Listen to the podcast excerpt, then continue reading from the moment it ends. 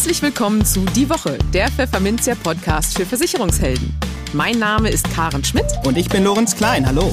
Jede Woche gibt's hier von der Chefredaktion was auf die Ohren. Hier kommen die wichtigsten Themen der Woche, die unsere Branche und uns bewegt haben.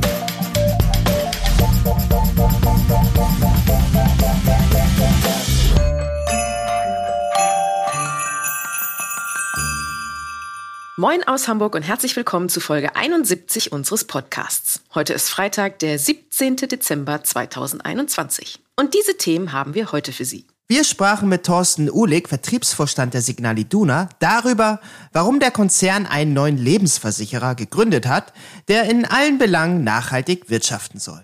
In den News der Woche geht es um einen neuen Haupteigentümer für den Maklerpool Fondsfinanz. Eine Umfrage offenbart die finanziellen Vorsätze der Deutschen. Für Arbeitgeber, die keinen BAV-Zuschuss zahlen, dürfte es im nächsten Jahr ungemütlich werden. Und es gibt die ersten Rentner, die sich über mindestens 3000 Euro Rente im Monat freuen können. Und für unser Schwerpunktthema für den Monat Dezember, Rückblick, Ausblick, sprachen wir mit Roman Rittweger, Gründer und Vorstandsvorsitzender des digitalen Krankenversicherers Otto Nova, über die Schlappe, die das Unternehmen kürzlich vom Bundesgerichtshof kassierte und wie Rittweger die künftige Entwicklung im Versicherungsvertrieb einschätzt. Im Gespräch. Diese Meldung hat selbst Brancheninsider überrascht. Der Versicherer Signal Iduna kündigte am 1. Dezember an, seine Lebensversicherung grundlegend umzubauen und das Neugeschäft ab Januar 2022 fast vollständig über eine neue Gesellschaft abzuwickeln. Der Clou, die Kundengelder, die künftig in die Neugründung fließen, sollen in komplett nachhaltig ausgerichteten Kapitalanlagen investiert werden. Mit einer neuen Gesellschaft sind wir in der Lage, einen neuen Deckungsstock aufzubauen, erläutert Signal Iduna Vertriebsvorstand Thorsten Uhlig gleich im Gespräch. Hätte man hingegen für das Neugeschäft am bisherigen Versicherungsverein festgehalten, wäre die Signal Iduna kurzfristig nicht in der Lage gewesen, einen durchgehend nachhaltigen Anlagebestand aufzubauen, so Uligs Begründung was nun mit den bestehenden Versicherungsverträgen passiert und wie sich die Signal Iduna vor Vorwürfen schützt, sich grüner zu machen, als es der Fall ist, verrät uns Ulig jetzt im Interview. Hallo Thorsten Ulig, viele Grüße nach Dortmund, herzlich willkommen im Podcast. Ja, hallo und viele Grüße nach Hamburg hier aus Dortmund. Ja, Herr Uhlig, die Signal Iduna hat ihre Lebensversicherung grundlegend umgebaut. Ab Januar 2022 wird das Leben Neugeschäft nahezu vollständig über die neu gegründete Signal Iduna Lebensversicherung Aktiengesellschaft betrieben. Bestandskunden verbleiben beim existierenden Signal Iduna Versicherungsverein auf Gegenseitigkeit, der dann nur noch sehr reduziert Neugeschäft schreiben wird. Die Neugründung soll dabei in allen Belangen nachhaltig wirtschaften und strebe Klimaneutralität an, hieß es in einer Pressemitteilung des Konzerns vom 1. Dezember. Interessant ist, wie das Echo der Fachpresse auf diese Ankündigung ausfiel. Das Spektrum reichte von Signal Iduna gründet nachhaltigen Lebensversicherer bis Signal Iduna schickt den Lebensversicherer in den Runoff. Welche Darstellung trifft denn nun den Sachverhalt am besten aus Ihrer Sicht? Ja, also ähm, erstmal danke für die Frage. Wir haben tatsächlich eine ganze Menge an sehr, sehr positiver Resonanz auf unsere Aktivität bekommen. Und wir haben deshalb einen nachhaltig ausgerichteten Lebensversicherer gegründet, weil wir darüber in der Lebensversicherung wachsen wollen. Sie wissen, das Thema Nachhaltigkeit ist allgegenwärtig und äh, es wird uns ja in allen Facetten und fast jeden Tag präsent. Äh, es ist wahrscheinlich der Megatrend, der noch über das, was wir in der Vergangenheit an Digitalisierungsherausforderungen zu meistern hatten, hinausgeht. Und damit gewinnt Nachhaltigkeit natürlich auch in der Vorsorge und Finanzplanung der Kunden zunehmend an Bedeutung. Ja, und mit der Signal Iduna Lebensversicherungsaktiengesellschaft wollen wir die Nachhaltigkeitsstrategie der Signal Iduna Gruppe in allen Geschäftsbereichen umsetzen und damit eine Vorreiterrolle hier in der Signal Iduna Gruppe mit der Lebensversicherungs AG übernehmen. Warum haben wir neu gegründet? Weil wir mit der Neugründung die Chancen, die sich aus der Gesamtthematik Nachhaltigkeit ergeben, sehr konsequent nutzen wollen. Ähm, es ist ja so, dass wir in dem Transformationsprozess, den alle Lebensversicherer in Richtung Nachhaltigkeit zu durchlaufen haben, sehr komplexe Zusammenhänge managen müssen. Und das kann man aus unserer Sicht nicht nur, wenn man eine neue Produktgeneration an den Markt gibt. Die nachhaltige Ausrichtung der Kapitalanlagen, das ist ja die Grundvoraussetzung.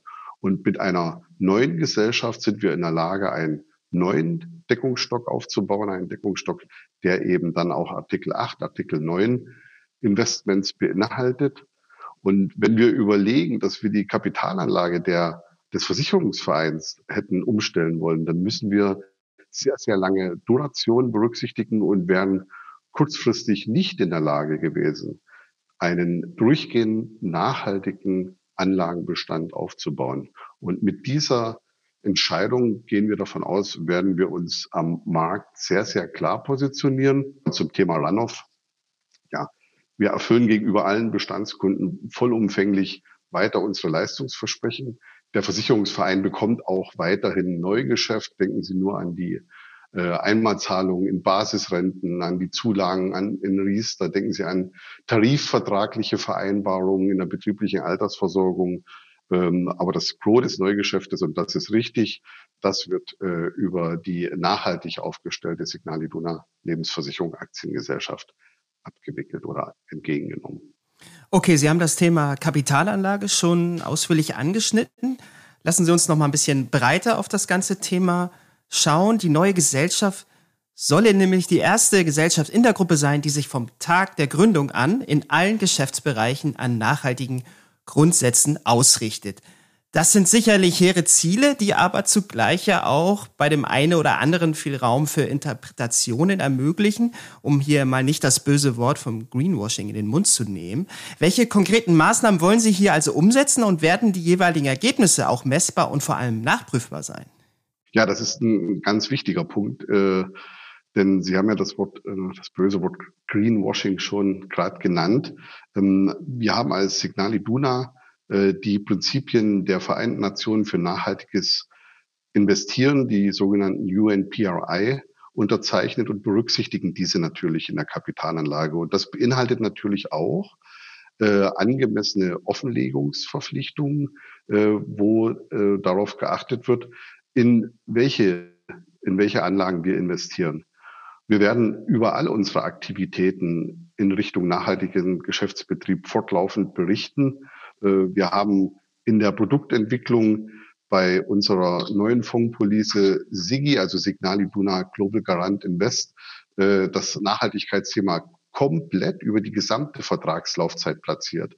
Also sowohl in der Ansparphase äh, nachhaltige Investments, aber dann eben auch in der Endsparphase, in der Rentenphase wird aus nachhaltigen Kapitalanlagen die Rente gespeist.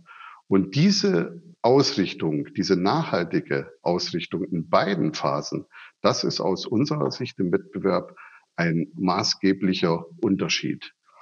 Ja, der wichtigste Beweggrund, äh, das hatte ich vorhin schon gesagt, für die Gründung der neuen Gesellschaft war die Kapitalanlage. Sie ist, ja, wie, wie kann man das sagen? Sie ist quasi die Voraussetzung für ein nachhaltiges Unternehmen und der Motor auch für die nachhaltigen Produkte. Bei der Kapitalanlage werden sowohl Nachhaltigkeitsaspekte, ähm, aber auch Chancen und Risikoaspekte für die Rendite ganzheitlich betrachtet. Wir haben halt die Möglichkeit, äh, durch die Neugründung die Kapitalanlagen der Signal Iduna Lebensversicherungs AG von Beginn an komplett äh, auf die Artikel 8 und 9 auszurichten. Wir wollen das Thema Transparenz natürlich äh, sehr deutlich auch ähm, ähm, wirken lassen und lassen uns von unabhängiger Stelle beraten und prüfen. Wir haben äh, eine Kooperation mit Climate Partner initiiert. Wir wollen über Climate Partner, das ist einer der führenden Lösungsanbieter im Klimaschutz für Unternehmen, wollen wir zum einen den CO2-Fußabdruck genau berechnen lassen um diesen dann schrittweise weiter zu reduzieren und in Zukunft dann auch zu vermeiden. Wir lassen unsere nachhaltige Ausrichtung durch Assecurata überprüfen und bewerten und unsere Fondspolice SIGI wurde vom IVFP, vom Institut für Vorsorge und Finanzplanung im Nachhaltigkeitsrating bereits mit sehr gut bewertet. Also wir wollen nicht nur Nachhaltigkeit draufschreiben, sondern da, wo Nachhaltigkeit für die Signal Lebensversicherungs AG draufsteht, da ist auch Nachhaltigkeit drin. Okay, und jetzt möchte ich Sie ganz gerne nochmal speziell in Ihrer Funktion als Vertriebsvorstand der Signal Iduna ansprechen. In Ihrer Mitteilung hieß es nämlich weiter, der Vertrieb werde intensiv geschult und für das Thema Nachhaltigkeit sensibilisiert. So würden die Kunden verstärkt über nachhaltige Vorsorgemöglichkeiten informiert, zum Beispiel in der Altersvorsorge. Inwieweit können denn auch Maklerinnen und Makler an diesem Vorhaben teilhaben? Ja, sie, natürlich können die Maklerinnen und Makler komplett an dem Vorhaben teilhaben, weil sie unsere nachhaltige, nachhaltig ausgerichtete Produktpalette auch komplett für die vertrieblichen Aktivitäten, Aktivitäten zur Verfügung gestellt bekommen. Äh, wir werden sehr viel in Sachen Ausbildung tun müssen. Das betrifft nicht nur Signal Iduna, das betrifft die ganze Branche, weil die Vermittlerbetriebe sich diesem Thema auch erst mal sehr, sehr intensiv nähern müssen. Das ist für viele noch so ein, so ein, so ein Grauschleier.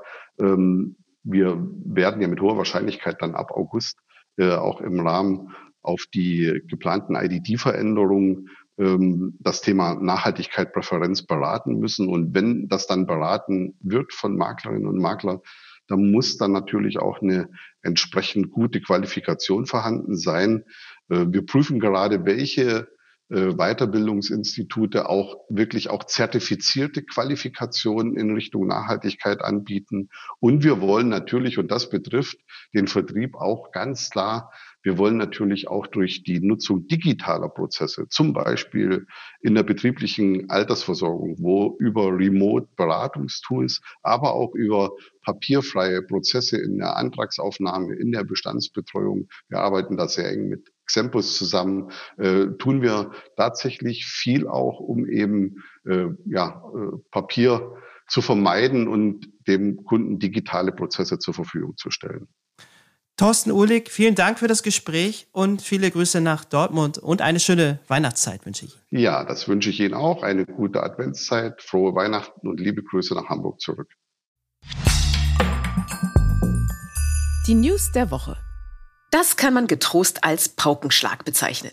Der Maklerpool Fondsfinanz hat einen neuen Haupteigentümer, den Wachstumsinvestor HG Capital.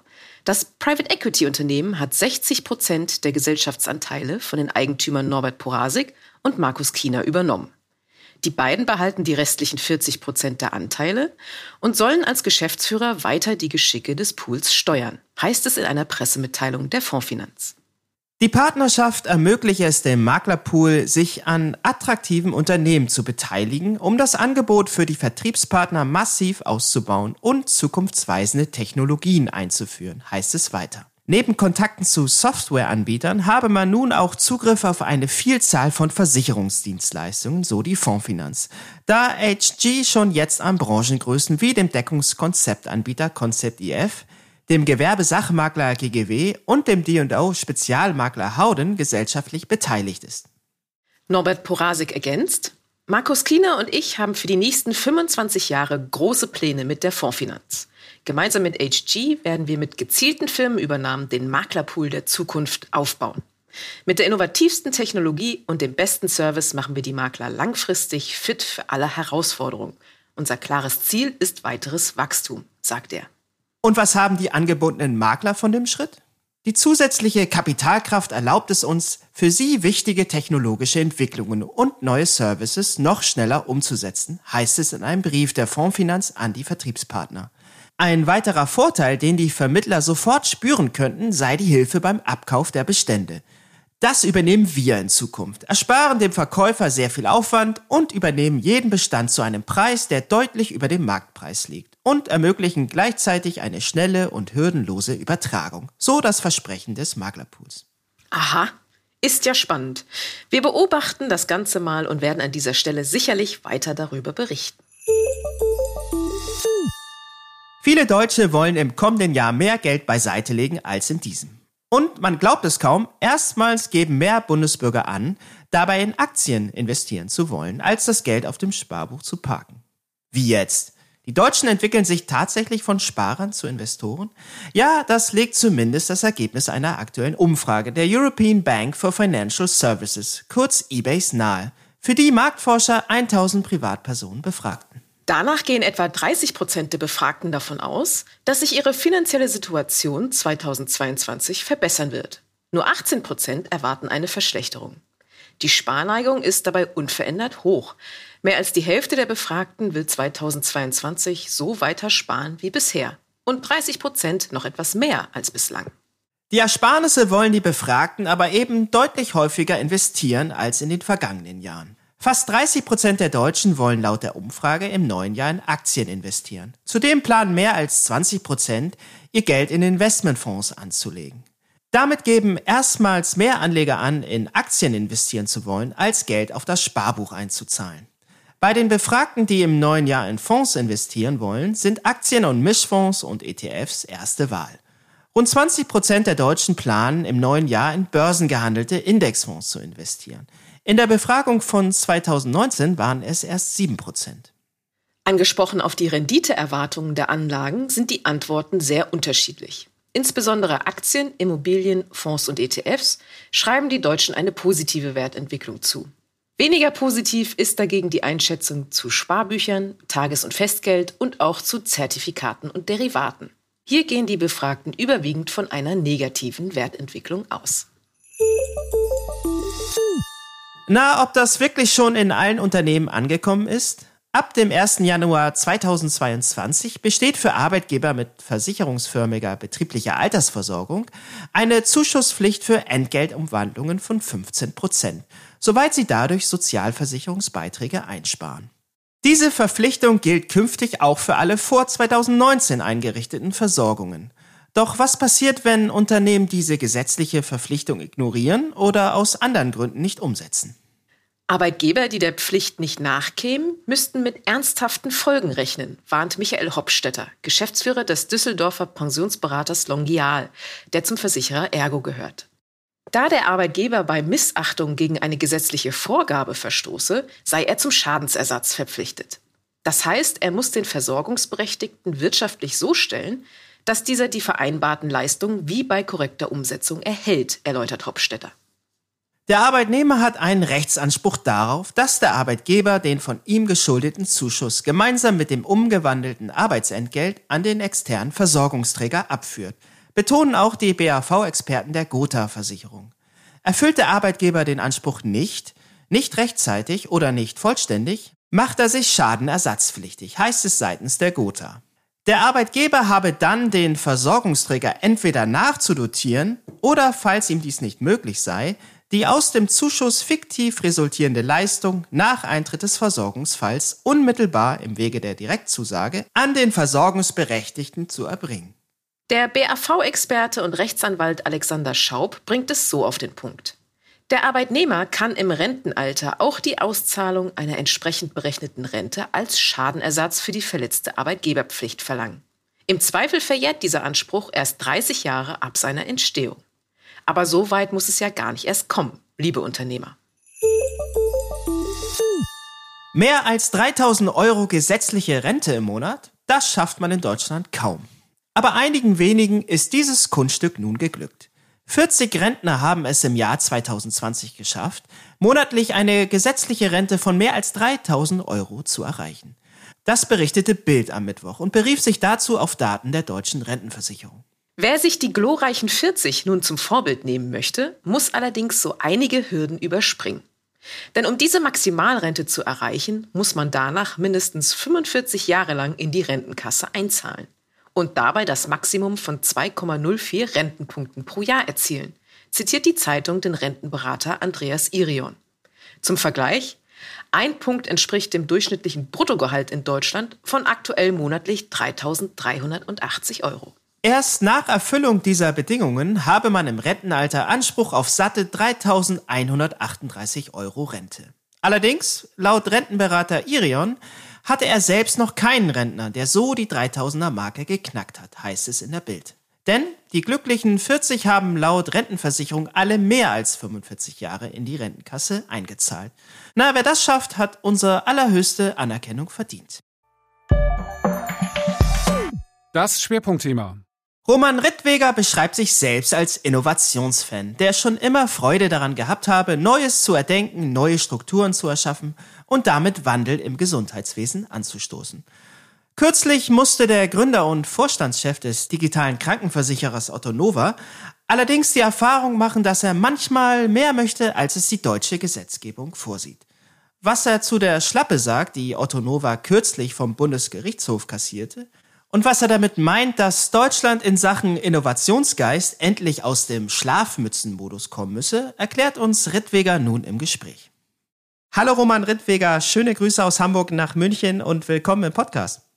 Ja, ich freue mich hier zu sein. Schöne Grüße aus München nach Hamburg. Ja, lieber Herr Rittweger, mit Ihnen führen wir von Pfefferminz ja heute am 13. Dezember das letzte Podcast-Interview des Jahres 2021.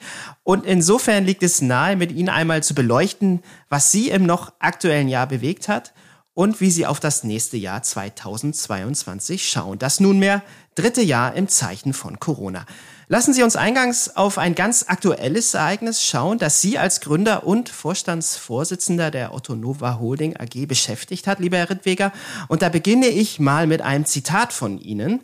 Wir werden das Angebot fortsetzen, in der Werbung aber künftig etwas sensibler sein. Mit diesen Worten kommentierten sie die Entscheidung des Bundesgerichtshofs zur ärztlichen Fernbehandlung, eine Dienstleistung, die Otto Nova seit vier Jahren bewirbt. Der BGH urteilte am 9. Dezember, dass ihr Unternehmen nicht mehr damit werben darf, telemedizinische Behandlungen per App anzubieten. Entsprechende Aussagen verstießen gegen das Heilmittelwerbegesetz, so die Richter.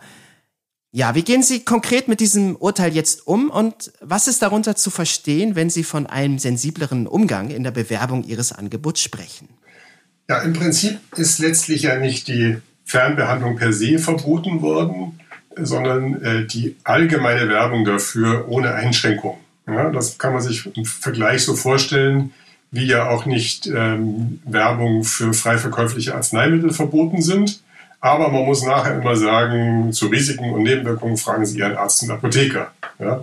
Und äh, ähnliches äh, wird, werden wir jetzt beim Bereich der, der Fernbehandlung, des digitalen Arztbesuchs, wie wir es nennen, äh, in Zukunft haben. Da wird es dann wahrscheinlich auch so irgendeinen Disclaimer-Text geben. Das schauen wir uns jetzt gerade an. Ähm, denn es ist ja nicht prinzipiell verboten worden, es ist weder verboten worden, dass man Fernbehandlung macht, noch verboten, verboten worden, darüber zu informieren. Es wurde nur moniert, dass wir sozusagen nicht genügend Einschränkungen gegeben haben, äh, die aus unserer Sicht selbstverständlich sind. Also niemand wird mit einer lebensbedrohlichen äh, Erkrankung äh, sich mal nur auf eine Fernbehandlung einlassen, ähm, denn die Fernbehandlung ist ja letztlich nur ein Zusatz zu einer normalen Behandlung. Also kommt praktisch so on top dazu, so wie äh, als das äh, Fax gekommen ist, haben wir immer noch Briefe geschrieben und als dann die E-Mail gekommen ist, haben wir immer noch Briefe geschrieben und Faxe geschickt. Ja? Mhm. Und heute, wo es dann WhatsApp-Chat gibt, äh, schreiben wir immer noch E-Mails, Faxe und äh, Briefe und so wird es auch dort sein. Äh, wir gehen immer noch ins Krankenhaus, zum Arzt, zur Physiotherapie. Aber wenn wir im Urlaub sind oder ein Problem am Wochenende haben oder einfach nur eine Frage haben, ist es super praktisch, auch mal einen Arzt äh, über die App bei uns bei Autonova anrufen zu können. Und ähm, diese generische, sozusagen dieses, dass man es generell quasi für alles anbietet und bewirbt, das, das ist verboten. Und jetzt werden wir im Prinzip hier, nachdem sozusagen fünf Jahre lang die Frage im Raum stand, werden wir einfach mal eine Klärung haben. Ähm, der Bundesgerichtshof hat ja gesagt, dass es im Prinzip die Standards des ärztlichen Handelns sind äh, und die Standards des ärztlichen Handelns werden nur sehr langsam fortentwickelt. In der Schweiz hat man das schon sehr lange gemacht. Da waren die Standards so, dass man eine Fernbehandlung machen darf. In Deutschland gab es ja berufspolitisch Widerstand dagegen. Ähm, also von daher, ich habe es sehr lange geantwortet. Die kurze Antwort wäre gewesen, äh, Werbung ist nur im generellen Bereich verboten. Spezifisch wird sie immer erlaubt sein und man muss sich das in Zukunft eher so vorstellen, wie, wie es heute schon bei frei verkäuflichen Arzneimitteln ist. Inwieweit wirft das Urteil der Karlsruher Richter ein Schlaglicht auf den Standort Deutschland, wenn es um telemedizinische Innovation geht? Wünschen Sie sich da manchmal mehr Mut, vor allem vom Gesetzgeber? Absolut. Für mich ist diese ganze Geschichte eher ein Symptom äh, für die Grunderkrankung des Gesundheitsstandorts Deutschland, ja, nämlich die fehlende Digitalisierung in Deutschland. Und die Frage ist, was zeigt uns dieses Symptom? Nämlich, dass eine Werbung für eine Dienstleistung, die sich in der Pandemie als extrem nützlich erwiesen hat, nämlich die Fernbehandlung, jahrelang nicht gesetzlich geregelt ist und Innovatoren wie wir müssen sich mit Gerichtsverfahren herumschlagen. Und genau deswegen haben die ganzen anderen großen Krankenversicherer diese Dienstleistung lange nicht angeboten, obwohl sie deren Nützlichkeit erkannt hatten. Denn im Kern haben die sich gesagt, warum mache ich mir jetzt keinen Ärger damit? Ja, und wir als Innovatoren, die wettbewerblich da unterwegs sind, haben uns gesagt, okay, wir tun uns auch den Ärger an, wenn es für unsere Kunden viel besser ist. Und wenn man sich jetzt anschaut, was das für Deutschland, das Gesundheitssystem Deutschland bedeutet, ähm, muss man sagen, wir müssen jetzt äh, in der Digitalisierung viel schneller unterwegs sein. Ja, wir müssen jetzt, das Jens Spahn hat schon so ein bisschen angefangen, aber es war noch nicht ausreichend. Da muss jetzt der Karl Lauterbach noch mal Gas geben. Denn nur mit einer hohen Digitalisierung und Austausch von Daten können wir die Kosten im Gesundheitssystem in der Zukunft im Griff halten. Und ähm, wir sehen bei Autonova, äh, dass der, aus dem Wettbewerb innerhalb der PKV und mit der GKV äh, so eine innovative Idee wie der digitale Arztbesuch schon lange vor der Pandemie, wo man dann wirklich gebraucht hat, ganz dringend, äh, geboren und umgesetzt wurde. Und die Innovation entsteht dementsprechend aus dem Wettbewerb heraus, wenn auch jemand mal sich was traut wie Autonova. Ja, und auf diese Erfahrung müssen wir in Deutschland natürlich aufsetzen und einen Rahmen schaffen, der noch mehr Wettbewerb und Innovation zulässt. Sprich, wir müssen jetzt aus dem äh, Schlafmützenmodus raus und mehr Innovation wagen, mehr Digitalisierung wagen und auch gegen alte, ähm, ich sag mal, Berufsstände, die ihre Besitzrechte wahren wollen, ähm, einfach auch vorgehen und auch erlauben, dass mal was Neues passiert. Okay, auf den Versicherungsvertrieb der Zukunft, da schauen wir nachher nochmal drauf. Jetzt würde ich gerne nochmal äh, auf ein anderes Thema eingehen. Und zwar Autonova ist den Menschen in Deutschland zunehmend bekannt als digitaler Krankenversicherer, sicherlich auch dank ihrer Werbung, über die wir hier schon ein bisschen gesprochen haben, weitaus weniger bekannt ist, und das gilt sicherlich auch für viele unserer Zuhörerinnen und Zuhörer, dass sie im Oktober ankündigten, in die Lebensversicherung einzusteigen. Startschwierigkeiten, wie es sie in der PKV gegeben habe, erwarteten sie nicht. Das sagten sie den Kollegen vom Versicherungsmonitor. Otto Nova habe in den vergangenen Jahren viel dazugelernt, unter anderem im Vertrieb und Marketing. Ja, was genau können wir denn von Otto Nova in der Lebensversicherung, ein Markt, der nun wahrlich sehr umkämpft ist, erwarten? Ja, also wir haben unsere Lizenz äh, beantragt und ich gehe mal davon aus, dass wir irgendwann im Jahre 2022 dann auch die Lizenz erhalten. Und was kann man erwarten? Ja, wir werden mit der Risikolebensversicherung und der BU starten und ich gehe davon aus, dass wir wieder etwas haben, was digital abwickelbar ist, sei es für unsere Vertriebspartner, äh, digitale Makler oder Maklerverbünde, sei es eben auch ähm, direkt, über unsere Webseite. Ähm, es wird ein Produkt sein, was sehr transparent ist, kundenfreundlich und wir werden sicherlich wieder, so wie in der PKV, den, die besten Kundenbewertungen haben. Denn in der PKV haben wir ja einen extrem hohen Net Promoter Score, der in diesen Benchmarkings immer wieder äh, bewiesen wird, wo wir mehr als doppelt so hoch sind wie der Zweitplatzierte und dann machen fast alle mit. Also das werden wir in der, in der Lebensversicherung wieder erreichen. Ähm, ja, wie ich gesagt habe, ne, man macht ja Fehler im Leben idealerweise nur einmal. Das heißt, äh, alles, was wir im Vertrieb und Marketing dazugelernt haben, werden wir, da werden wir zumindest die, die alten Fehler nicht mehr machen. Vielleicht noch ein paar neue. Versicherungsvertrieb, das ist mal so ein Stichwort, was ich jetzt hier hineinwerfe. Insbesondere in der PKV ist es so, dass der Versicherungsvertrieb heutzutage nach wie vor meist über den persönlichen Versicherungsvertreter oder Versicherungsmakler erfolgt, sei es im persönlichen Gespräch oder auch pandemiebedingt zunehmend äh, virtuell. Erwarten Sie hier grundlegende Veränderungen in den kommenden Jahren? Ich glaube, dass es schleichende Veränderungen geben wird. Ich glaube, dass wir ähm, sicherlich in 20 Jahren äh, mehr digital machen werden als heute. Ich glaube aber, dass es im nächsten Jahr noch ziemlich so sein wird wie dieses Jahr. Also von daher haben wir in der Versicherung und im Versicherungsvertrieb sehr langsame Veränderungsprozesse. Die Gelegenheit, die man halt heute als Makler draußen hat oder als Maklerverbund ist, sich auf diese neue Zeit in Ruhe einzustellen. Äh, und da machen wir eben auch Angebote. Das ist ja das, was wir auch gelernt haben, dass die Welt sich nicht von heute auf morgen ändert, sondern in mehreren Zwischenschritten. Und deswegen werden die wirklich Erfolgreichen sich auf diesen Weg in die Zukunft machen und über die nächsten Jahre immer digitaler äh, miteinander arbeiten. Wir haben ja in der Zwischenzeit auch schon White-Label-Kooperationen, also sprich Vertriebsverbünde können auch ein Produkt äh, unter ihrem Namen äh, von uns haben, was aber mit unserer hohen Kundenzufriedenheit läuft. Das heißt, wir integrieren uns jetzt besser in den Vertriebsmarkt, als wir das früher getan haben. Ähm, und Andersrum gesehen muss man natürlich jetzt als Maklerverbund oder Makler sich eben auch überlegen, wie kann ich mich selber digitalisieren, wie kann ich jetzt mit diesen digitalen Spielern der Zukunft noch besser zusammenarbeiten. Und äh, so wächst es da zusammen und die Zukunft wird sicherlich ähm, eine, wie soll ich sagen, eine gemeinsam gestaltete sein und nicht weder das eine noch das andere sein. Okay, das klingt nach einem versöhnlichen Schlusswort, passend zur Weihnachtszeit.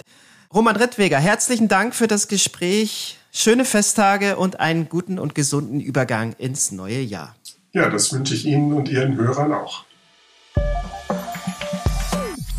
Ja, liebe Hörerinnen und Hörer, und das war unsere letzte Podcast-Folge für dieses Jahr. Wir verabschieden uns in die Winterpause und sind am 21. Januar 2022 wieder für Sie da. An dieser Stelle noch einen ganz herzlichen Dank dafür, dass Sie uns die Treue halten und regelmäßig unseren Podcast hören. Wir finden das ganz großartig, nicht wahr, Lorenz? Auf jeden Fall. Und nun bleibt uns nur, Ihnen und Ihrer Familie ein schönes Weihnachtsfest und einen guten Start ins neue Jahr zu wünschen. Bleiben Sie gesund, bleiben Sie zuversichtlich und wir hören uns im Jahr 2022 wieder.